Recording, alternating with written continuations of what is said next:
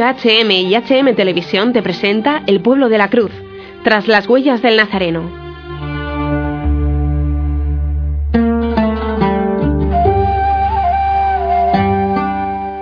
Nos habla Javier Menéndez Ross, director de ayuda a la Iglesia necesitada en España.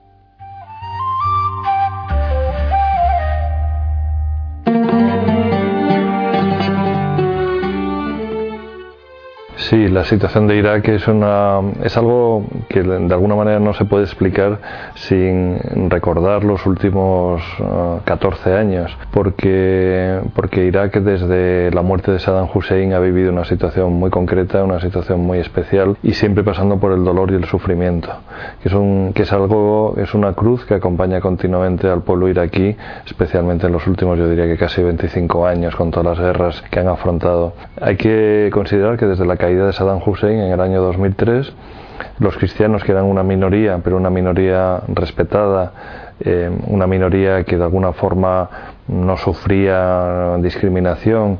tenían incluso en Bagdad lo que llamaban el Vaticano de Bagdad, tenían su seminario, tenían su convento, su catedral, tenían sus instalaciones, eran respetados. A partir de la muerte de Saddam Hussein y con la llegada de los distintos gobiernos provisionales que empezaron allí, pues de alguna forma eh, no se les respetó y ciertamente eh, Al Qaeda inició una ofensiva muy brutal contra, contra toda esta minoría cristiana, hasta tal punto que esa presión eh, concretada en todo tipo de acciones, desde actos terroristas contra las iglesias, secuestros de laicos, de sacerdotes, de chicas jóvenes, de obispos, incluso el propio obispo de Mosul al que secuestraron y asesinaron, asesinatos de sacerdotes y de personas, amenazas, chantajes, todo este tipo de cosas amedrentó a los cristianos hasta el punto de que desapareció todo ese gran barrio cristiano de Bagdad y de otras zonas, de otras ciudades importantes. Emigraron ya muchísimos cristianos al Kurdistán y en el Kurdistán era de las pocas zonas donde se sentían, se sentían seguros porque el gobierno autónomo de allí les protegió bastante. También, también fueron muchos los que emigraron fuera del país básicamente a, Suecia, que tiene una legislación bastante favorable para el tipo de inmigración, Alemania, Australia y Estados Unidos. Estos fueron los grandes receptores de iraquíes, eh, junto con, está claro, con, con Líbano, Siria, Jordania y, Turquía, que son los países más cercanos. Todo esto nos em, lo pongo en contexto para decir que los cristianos han sufrido muchísimo antes ya de que empezase la ofensiva del denominado Estado Islámico en, junio del año pasado, del año 2014, y, lo que se enfrentan es a, un nuevo sufrimiento, es decir, es como la prueba del, pueblo de Israel, es decir, ¿qué, ¿qué, más nos puede pasar que Dios nos tenga preparado? Pues ya no solo es atravesar el desierto, llamas el desierto real que viven en Irak, sino que encima unos, unas personas absolutamente fanáticas, pero muy bien organizadas. Estamos hablando de posiblemente más de un ejército de más de 50.000 personas, muy radicales, de distintas procedencias se proponen acabar con, con, las minorías religiosas en la zona, acabar con sus enemigos chiitas, porque ellos son básicamente suníes, y acabar tanto con yazidíes como con cristianos, y que son dos obsesiones que tienen en, en su punto de mira. Y esto ha obligado a que todos los cristianos que vivían en la llanura del Nínive, en, básicamente cuyo centro es Mosul, la segunda gran ciudad del país, pues de forma inmediata en uno o dos días tuvieron que decidir o convertirse al Islam o pagar un impuesto tan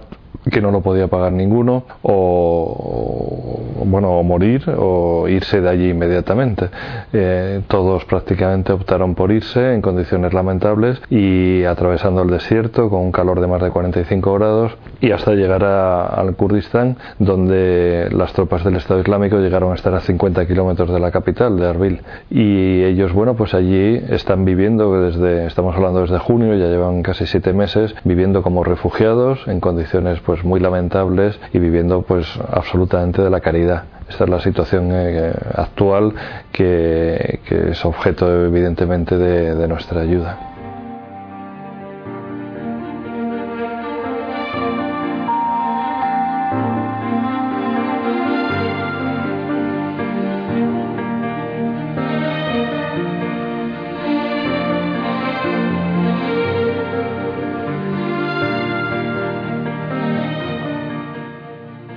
Mm, yo tengo la, la intuición de que, de que, estamos hablando de un conflicto de no inmediata resolución, ojalá me equivoque. Eh, más me,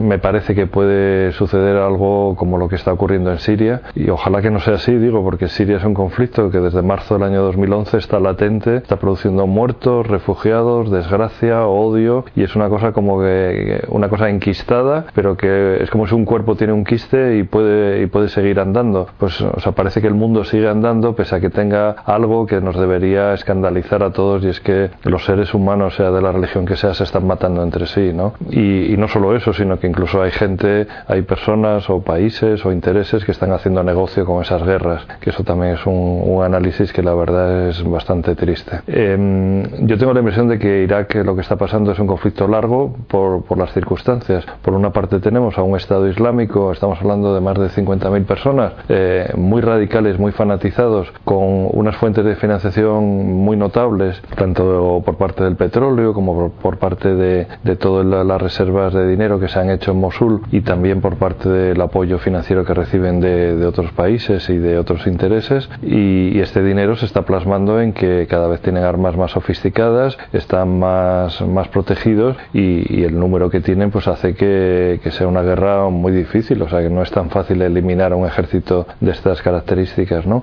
Sobre todo cuando, cuando Estados Unidos y los países aliados, pues eh, por ahora, por ahora la estrategia que han hecho es una estrategia eh, meramente de atacar desde el aire con bombarderos, bombardeos desde el aire. Entonces, mientras eh, eso sí, apoyando a los pesmergas, al ejército del Kurdistán, que son los que están haciendo la ofensiva de tierra, pero mmm, bueno, eso tiene un límite y no sé hasta qué punto un ejército es comparable con otro, ¿no? Hay un factor muy importante que el Papa está, el Papa Francisco está insistiendo muchísimo,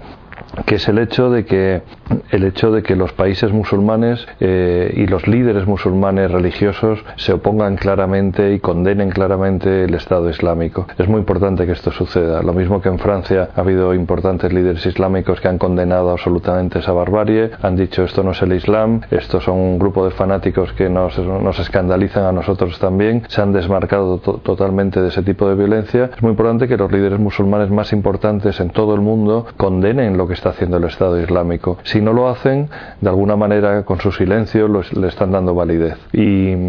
y claro, eh, es un paso muy importante para que países musulmanes formen parte de esta coalición internacional, política, económica, religiosa, eh, militar, que, que realmente haga, un muro de contención al Frente Islámico y, y, o que intente acabar con él, porque sin esa autorización y sin ese impulso de los países islámicos, yo creo que sería imposible que, que esto tenga una solución clara. Entonces pasa por ahí, pasa yo, desde mi punto de vista, y es una opinión muy personal, creo que,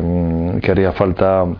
una ofensiva militar por, por, tierra clarísima y ante gente que lo único que entiende es la guerra y matar y matar y matar y exterminar de forma tan brutal, o, sea, ¿qué haces? O, sea, ¿qué haces ante ellos? Entonces, la única solución es acabar con ellos y eso, eh, bueno, yo no soy ningún experto, pero los militares desde luego te dicen que como no haya una intervención terrestre mucho más fuerte de la que hay ahora mismo, es difícil que esto cambie.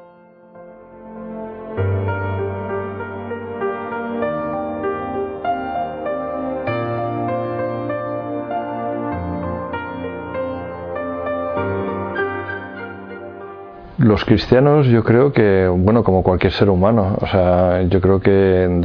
cuando alguien está al pie del cañón y, le están apuntando con, los rifles, pues, pues tiene miedo, mucho miedo. Y, pero hay una cosa preciosa y es que ningún cristiano ha renegado de su fe en toda esta ofensiva que ha habido. Eso nos lo dijo el arzobispo de Mosul, Amel Nona. Ni, ni un solo cristiano no ha habido ni una sola renuncia a la fe. Y eso te habla un poco de la calidad de su fe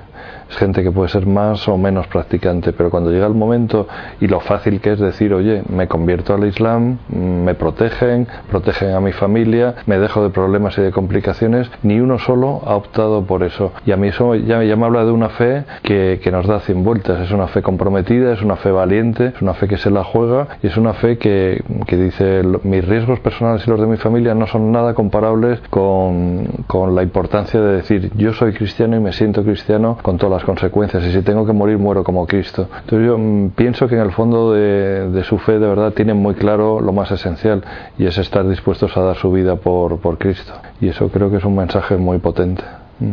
Me emocionó mucho mm, distintos testimonios de cuando yo estuve en Irak, pero en este caso es uno no de cuando estuve, sino cuando vino por aquí un, obispo de Bagdad y mm, estuvo en Madrid y nos estuvo contando, comentando uno de los atentados más brutales que, que hubo precisamente en una iglesia de Bagdad. Un atentado donde donde un grupo de terroristas de Al Qaeda atacaron una iglesia mientras estaban en misa en la celebración dominical y acabaron con la vida de 52 fieles que estaban en misa y, y seis de los vigilantes que eran, eran musulmanes, curiosamente. Y mm, en este atentado que ha sido absolutamente brutal, donde mataron al sacerdote que estaba confesando y al que estaba celebrando la misa, mataron a niños, mataron a mujeres, mataron a hombres, mataron a, a todas las personas que estaban, no a todas, pero a bastantes de las que estaban en misa, hubo algunos supervivientes. Y el obispo de Bagdad nos contaba que le, preguntó a una de las supervivientes, a una madre de familia, le preguntó, pero usted, ¿cómo vuelve a misa? ¿Usted no tiene miedo de que vuelva a ocurrir algo en cualquiera de las celebraciones del domingo? ¿De que le vuelva a pasar algo como, como lo que ha ocurrido, lo que usted ha sido testigo y que la puedan matar? Y entonces la respuesta de esta mujer fue, fue contundente. Dijo, por supuesto que tengo miedo. Dijo, pero ¿qué mejor lugar para morir que morir en la iglesia? ¿Mm? Ahí queda eso, cuando alguien te lo dice así y lo dice que no es broma, que no es una frase, es decir, que, es que me, han matado a mis hijos, que es que me han matado a mi marido, que es que han matado a mi madre y que me lo pueden volver a hacer conmigo y te dice que mejor lugar para morir que morir en la iglesia, ya te dice todo. a mí me impresionó muchísimo.